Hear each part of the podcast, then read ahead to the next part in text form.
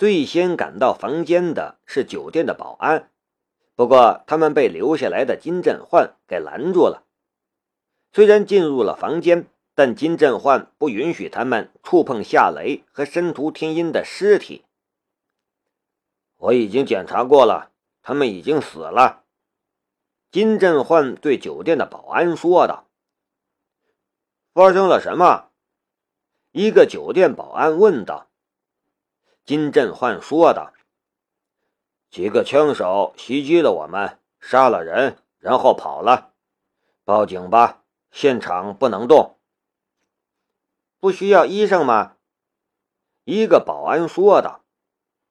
金振焕说道：“你们看见他们的伤口了吗？”几个保安看着躺在地上的夏雷和申屠天音，两人的身上满是鲜血，几个弹孔也都在胸腔位置，每个人都是心脏中枪。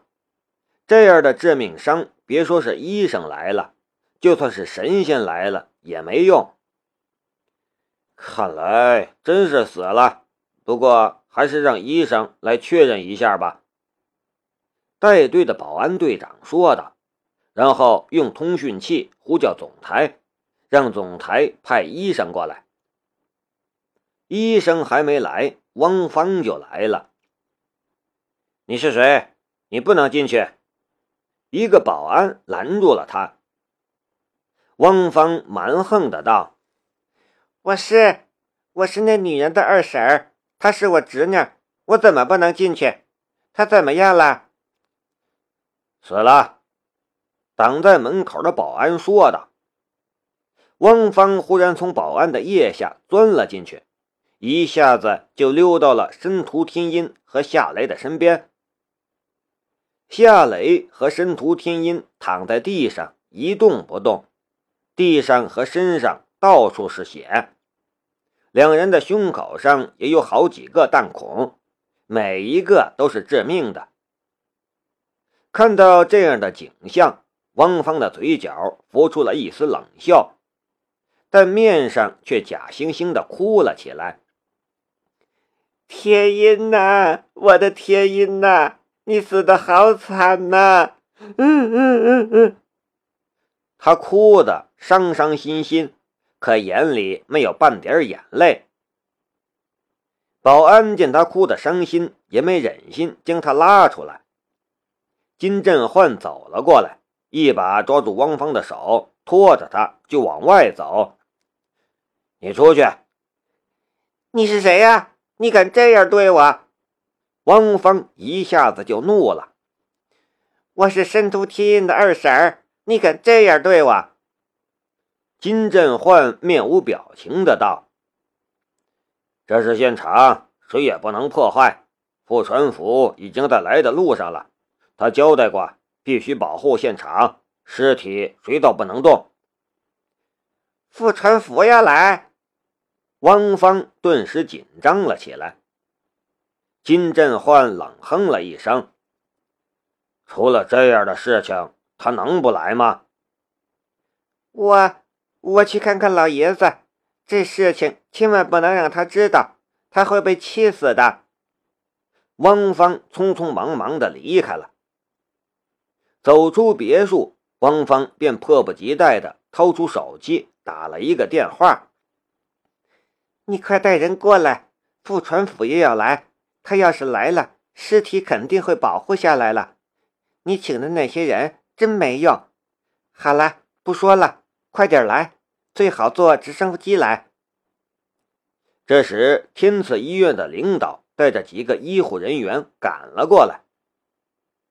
汪芳犹豫了一下，最终还是没有跟过去看，而是慢吞吞的往山脚下的住院部走去。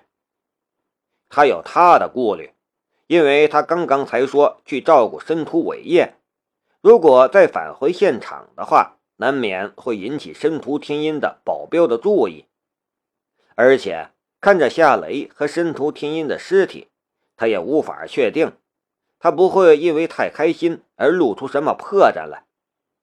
权衡之下，他最终还是放弃了再去现场看看的想法。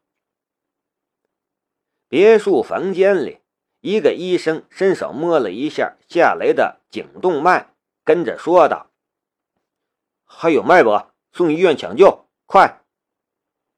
脉搏是没法装的，因为就算屏住呼吸，心脏其实也在跳动，血液也会在血管里流动，所以就算装的再像，在医生的面前也是装不下去的。却就在两个护士准备给夏雷挂上氧气袋，而那个医生又伸手去摸申屠天音的颈动脉的时候，夏雷忽然睁开了眼睛。这里你们谁负责？我是国家安全局的探员，我正在处理一件案子，你们务必配合我抓住罪犯。申屠天音也睁开了眼睛。我是万象集团董事长申屠天音，你们医院所受的损失，我十倍赔偿。一地下巴，整个房间都安静的落针可闻，也充满了一种诡异的气息。在夏雷和申屠天音的计划里，其实是没有这一出的，只是医院方来人了，还带来了医护人员。如果他和申屠天音不死的话，那戏也没法演下去了。所以灵机一动，他才冒充什么国家安全局的探员。申屠天音也表明身份，想用他在海州市的影响力说服对方。其实无需夏雷冒充什么国家安全局的探员，只需要申屠天音表明一下身份就可以了。他刚刚表明身份，医院方的领导便伸出了双手，面带笑容：“申屠小姐，我可认识你，你父亲曾经在这里住过一段时间，你可能不记得我了。”申屠天音说道：“我当然记得，你是张院长。呃，真是荣幸，你还记得我。”张院长很是高兴的样子。你父亲还好吧？夏雷已经被晾在了一边，不过他并不介意。几分钟后，夏雷和申屠天音被抬出了别墅，两人躺在担架上，身上盖着酒店里的白色床单。酒店的保安抬着两只担架往山坡下的医院走去，张院长和几个医护人员紧紧跟在后面。走在最后面的是金振焕，他的四只口袋里都装满了手机。这些手机是酒店保安和医护人员的手机。在张院长同意协助之后，他还是利用那个国家安全局探员的假身份，让几个保安的和医护人员都将手机交给了金振焕。在没有抓住申屠天风和申屠义之前。他可不想两人闻风而逃，因为有申屠天音在，医院方才没有核实夏雷的所谓的国家安全局探员的身份。他有要求，医院方也尽量满足。这些其实都是看在申屠天音的情面上，倘若不是申屠天音的面子，医院方肯定是不会这么合作的。至少会让他出示证件证明身份。夏雷和申屠天音的尸体被抬下山的时候，汪芳还没有走进住院部的大楼。他是故意放慢步子的。看见酒店的保安抬着盖着白色床单的担架走过来的时候，他干脆站在路边不走了。张院长。我侄女还能抢救回来吗？汪芳认识张院长。张院长摇了摇头：“没救了，人都死了，还怎么救？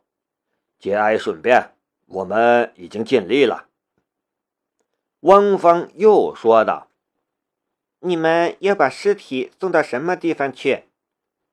张院长说道：“当然是送到停尸间去。”等警方的法医来接手，汪芳的嘴角浮出了一丝冷笑，忽然嘴巴一瘪，哇的一声哭了起来。我的侄女啊，天音呐，嗯嗯嗯，你怎么就死了呀？你怎么就死了呀？你不能死啊！哭得嗷嗷响，可还是没有半点眼泪。酒店的保安将夏雷和申屠天音的尸体放进了停尸间，然后将所有人清场。就连哭闹着要看申屠天音最后一面的汪芳也不例外，直接赶了出去。停尸间的大门一关上，整个世界都清静了。申屠天音一把掀开了盖在身上的白色床单，然后伸手揭开了身边的停尸车上的夏雷身上的床单，小声的道。你估计申屠天风和我二叔什么时候来？夏雷睁开眼睛看着他。大姐，你已经死了，别这么调皮好不好？躺下，继续装死。这里没别人，也没有监控摄像头，我们说两句话有什么关系？申屠天音抱着膀子，这里开着冷气。好冷，他不说冷，夏雷还不觉得；他一说冷，夏雷也感觉凉飕飕的。他跟着爬了起来。我把衣服给你吧，我不怕冷。申屠天音说道：“死人怎么能脱衣服？”夏雷无言以对。申屠天音眨了一下眼睛。干脆你过来，我们躺一起吧，两床床单我们也能暖和一些。夏雷无语。算了，还是我过来吧，你那张床好像要大一些。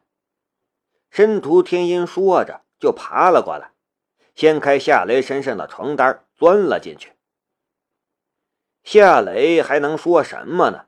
人都已经过来了。他还能让一具女尸爬回去吗？两人挤在一架停尸车上，本来就够窄的停尸车顿时变得拥挤了起来。两人都只能侧躺着才能躺下，这样的姿势让两人面对面，两张脸的距离不到一拳头。谢雷鼻孔里呼吸出来的气息扑卷到了申屠天音的脸上。申屠天音鼻孔里呼吸出来的气息也扑卷到了夏雷的脸上，雄性的气息、雌性的气息交织在一起，潜移默化的影响着两颗年轻的心。停尸间的气温很低，可申屠天音的脸颊上却慢慢的浮现出了红晕，他的身体紧贴着夏雷的身体。从他身上散发出来的迷人芬芳，也笼罩着床单下的空间，让整个空间都香香的。而这种香味儿加上他身体上的那份柔软，也悄悄的给夏雷带来困扰和尴尬。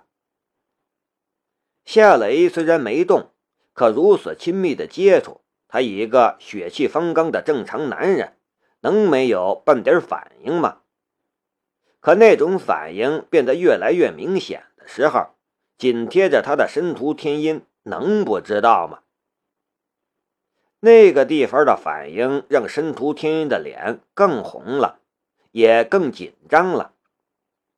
你在想什么？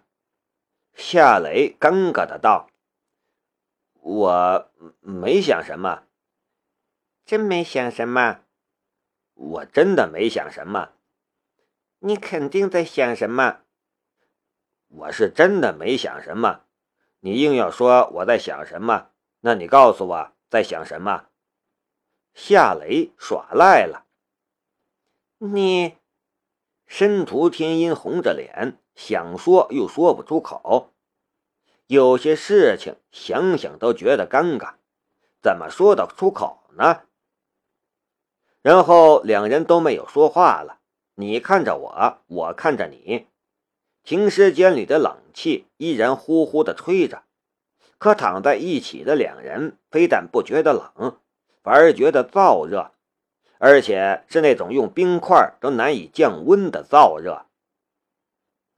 没过多久，塞在耳朵里面的微型耳机突然传来了金大虎的声音：“夏先生，申屠小姐，申屠天风的直升机来了。”申屠天音慌忙的从夏雷的怀里爬了出去，回到了他自己的停尸车上。他将一张满是红晕的脸掩盖在了白色的床单下。夏雷的心中也暗暗的松了一口气，暗暗的道：“幸好我稳得住。”这时，申屠天音忽然又掀开了脸上的床单。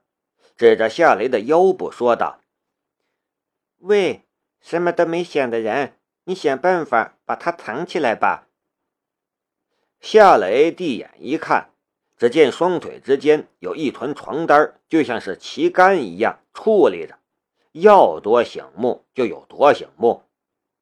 再看申屠天音的那略带调侃的眼神，他有千言万语，却一个字儿都说不出来了。